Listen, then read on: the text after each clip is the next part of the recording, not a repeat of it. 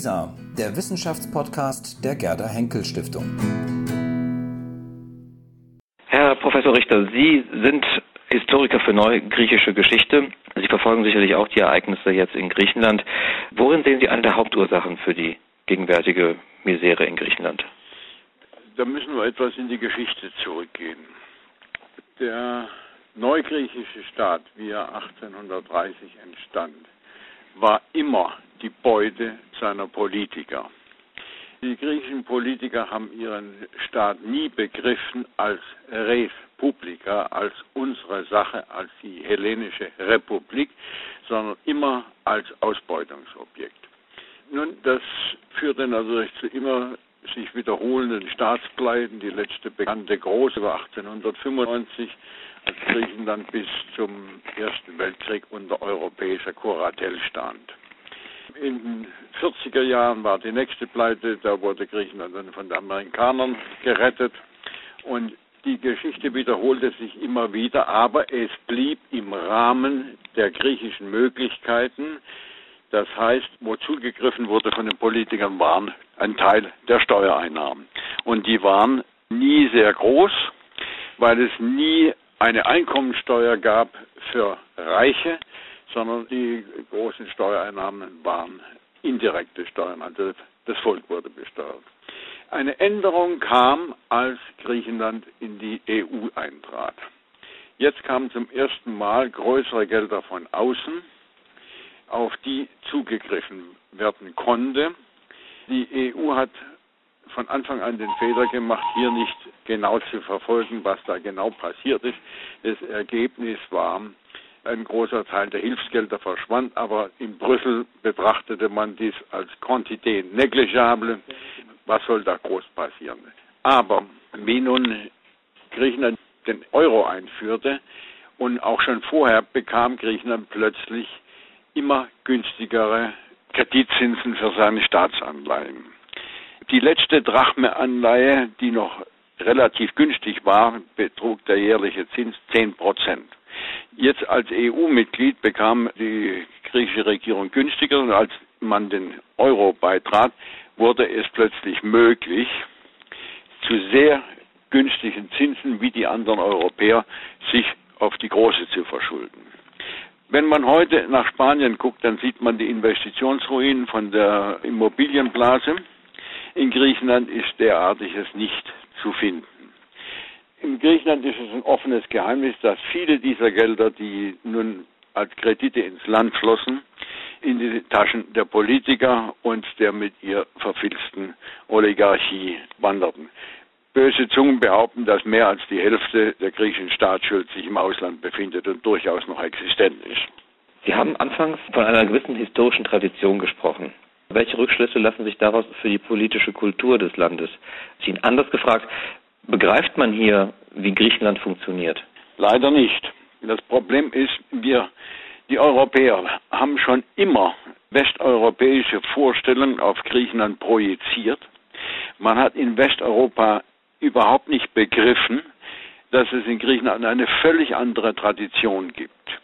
Eine Tradition, als Westeuropa sich wieder aus dem finsteren Mittelalter berappelte, ging in Griechenland der große Vorhang runter. Das heißt, 300 Jahre lang war Griechenland unter osmanischer Herrschaft und hatte fast keine Kontakte zum Westen.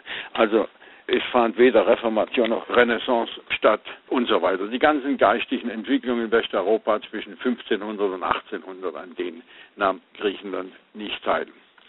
Das Einzige, was dann entstand, war eine Tradition des Klientelismus, die auch aus der Osmanenzeit stammt und die Basis war damals das Muchtar-System. Das heißt, wie die Osmanen Griechenland übernahmen, haben sie den im geringmaßen vorhandenen Adel beseitigt, weil das potenzielle Anführer von Revolutionen oder Aufständen hätten sein können.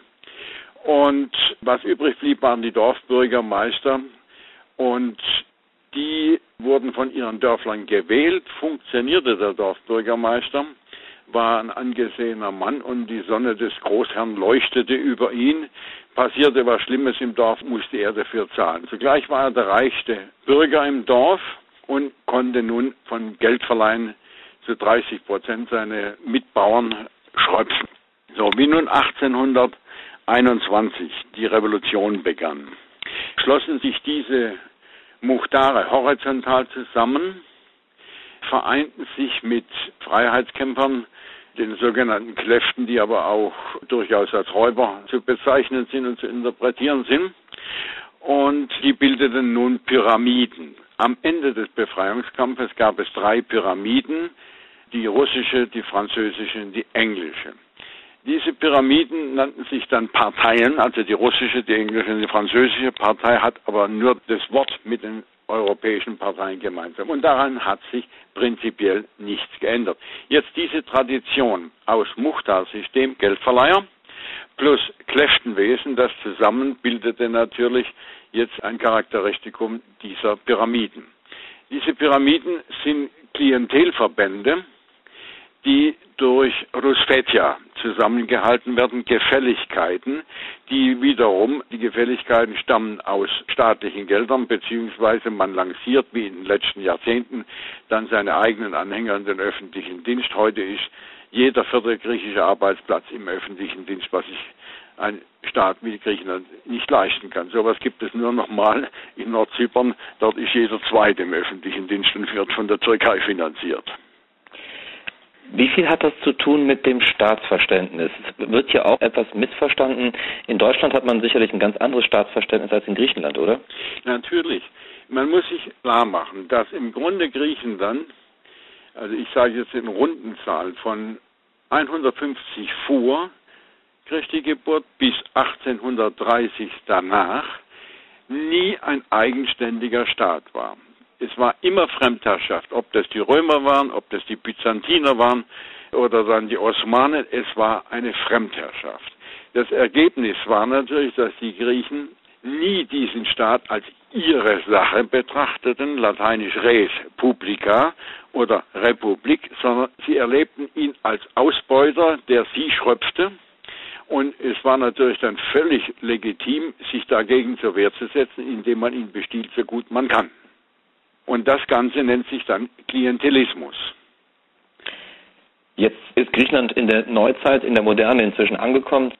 Hätte man denn nicht denken können, dass jetzt in den vergangenen 30 Jahren, seitdem Griechenland auch der EG damals, heute der EU beigetreten ist, dass sich daran was geändert hat? Leider nicht. Es ist eine Basisstruktur. Diese Basisstruktur des Klientelismus überlebte in Griechenland zum Beispiel den Faschismus, auch in Rumänien, und man kann also in diesem Zusammenhang habe ich das Wort geprägt, Klientelfaschismus. Dasselbe lässt sich feststellen in Bulgarien, Rumänien, Serbien, Ex-Jugoslawien als Klientelkommunismus. Es ist eine tief unten auf der untersten Ebene verankerte politische Struktur, die alle Erscheinungen, die danach kommen, die wir im 20. Jahrhundert erlebt haben, überlebt haben. Und warum sollte eine solche fest verankerte Struktur sich durch einen EU-Beitritt ändern. Und trotzdem haben alle EU-Länder zugelassen, dass Griechenland dem Euro beitritt. Hier wurde anfangs so berichtet, die Griechen hätten alle betrogen, aber wusste man nicht eigentlich tatsächlich, wie es um Griechenland steht? Das kann man doch eigentlich gar nicht richtig glauben, dass die in der Lage waren, alle zu betrügen und alle hinters Licht zu führen, oder? Ich glaube, es war ähnlich wie beim EU-Beitritt dass es also zunächst mal prinzipiell eine politische Entscheidung war, Griechenland aufzunehmen. Man konnte sich, wie man Griechenland in die EU aufnahm, vermutlich, es gibt keine Belege, dass man wirklich wusste, hier wurde geschummelt. Aber man ging davon aus, was kann ein Volk mit 10 oder 11 Millionen Einwohnern mit einer Wirtschaft, die gerade mal zwei Prozent zur EU-Wirtschaftsleistung beiträgt. Was kann da groß passieren? Das ist noch die Mentalität, die kam aus den ersten EU-Hilfsfonds. Der Unterschied war noch, dass die PASOK einen Teil dieser Gelder nach unten durchgehen ließ. In der letzten Runde Nea Demokratia unter dem zweiten Karamanlis blieb dieses Geld, was versickerte, in der oberen Etage hängen. Und in der ganzen gegenwärtigen Diskussion wird auch noch etwas vergessen. In Westeuropa oder in Gesamteuropa nördlicher Prägung gibt es etwas, was genannt wird die Gemeinsamkeit der Demokraten. Also auf deutsches Verhältnis umgesetzt, ein CDU-Anhänger wird nie bezweifeln, dass ein SPD-Anhänger nicht auch ein demokratischer umgedreht.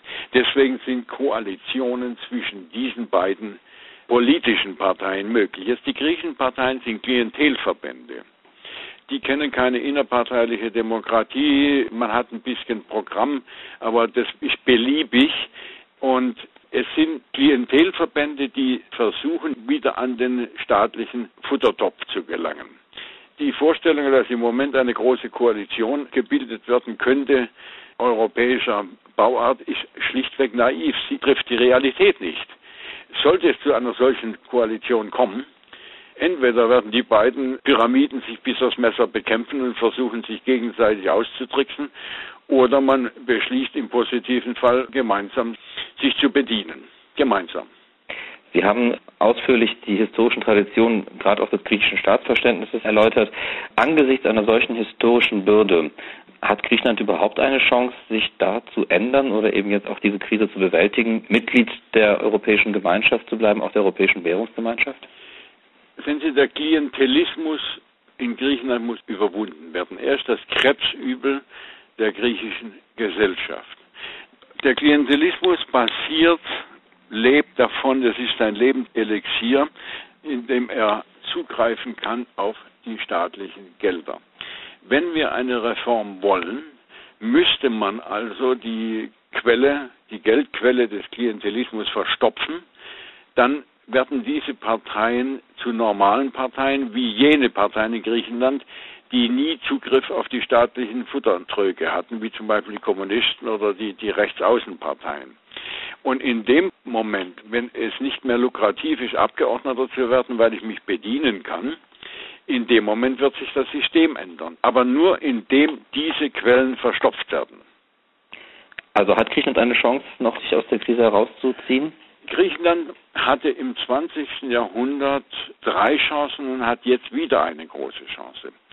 Diese Chancen waren immer gekoppelt mit nationalen Katastrophen. Die erste war die kleine asiatische Katastrophe. Da war das System so erschüttert, dass man einen Wechsel hätte herbeiführen können. Es geschah nicht. Die zweite Chance kam am Ende der Okkupation, als Griechenland in der Okkupationszeit durch die Resistance schon zu einem neuen Staatswesen von unten aufgebaut worden war ohne die britische Intervention im Dezember 1944 hätte der Klientelismus vielleicht überwunden werden können. Aber leider intervenierten die Briten, weil sie meinten, Griechenland müsste Königreich bleiben. Und die dritte Chance im 20. Jahrhundert kam nach 1974 im Zusammenhang mit der Putsch in Zypern und der türkischen Invasion. Leider passierte auch dort wieder nichts. Das heißt, jetzt könnte die Chance da sein. Ich würde so sagen, der größte Teil der Griechen wäre für eine Lösung, eine totale Reform, weil nur ein paar wenige, wahrscheinlich äh, weniger als fünf Prozent von dem System überhaupt profitieren. Sie wären sofort dankbar, wenn ein westeuropäisch geprägtes System eingeführt würde. Und mit einer gewissen Neid guckt man nach Zypern, weil es dort existiert. Genau, Sie sprechen es gerade an. Sie haben es eben auch schon kurz erwähnt. Das bleibt bisher in der Berichterstattung weitgehend unterbelichtet. Der Fall Zypern. Auch dort leben Griechen. Was erleben wir dort? Haben die eine ähnliche Misere momentan durchzustehen oder ist Zypern ganz anders aufgestellt? Also grundsätzlich Zypern hatte die identischen Startbedingungen nur einige Jahre später, Griechenland begann 1821 die Unabhängigkeit und Zypern löste sich aus dem Osmanischen Reich 1878. Aber ansonsten waren die Bedingungen fast identisch. Nur die Briten kannten von Griechenland das Übel des Klientelismus und sie sorgten dafür, dass es ausgerottet wurde. Der Klientelismus der griechischen Ausprägung gibt es in Zypern nicht. Die zypriotischen Parteien ticken wie die westeuropäischen mit dem einen Unterschied, dass man dort etwas temperamentvoller ist als nördlich der Alpen. Aber wenn Sie die zypriotische Verwaltung anschauen, die ist fantastisch. Wenn man Athen kennt, fühlt man sich immer an Kafka erinnert. In Zypern funktioniert das. Jetzt ist das einzige Problem, das sind 800.000 Menschen, die eine sehr gute Volkswirtschaft im Betrieb haben, die unter den ersten EU-Mitgliedern sich befinden von Effizienz und so weiter und so weiter da sie das Erbe der Libanesen angetreten haben, eben auf dem Finanzsektor haben sie ein blühende Bankwesen, das in Beträgen operiert, die weit über die volkswirtschaftliche Leistung der Zyprioten hinausgeht. Und nun haben wir diese etwas blöde Situation, dass die Zyprioten den Griechen sehr viel Geld geliehen haben. Die Gefahr, die nun droht, wurde schon im Februar dieses Jahres erkannt und die ersten Gegenmaßnahmen ergriffen. Aber natürlich der Haircut von 50 Prozent, der haut derartig rein, bis das die zypriotische Volkswirtschaft wieder per Steuern ausgeglichen hat. Das wird einige Zeit dauern. Aber ich bin sicher, die schaffen das. Herr Professor Richter, haben Sie vielen Dank für dieses Gespräch. Ich hoffe, dass wir in Kürze nochmal zusammenkommen können, denn Sie arbeiten Vergnügen. gerade an einem neuen Buch zu Griechenland und befassen sich vor allem mit der ja, Kriegs- und Bürgerkriegszeit von 1939 bis 1949. Richtig. Ich wünschte mir, wir hätten da in Zukunft nochmal Gelegenheit, darüber zu sprechen. Mit großem Vergnügen. Vielen Dank für das Gespräch. Gern geschehen.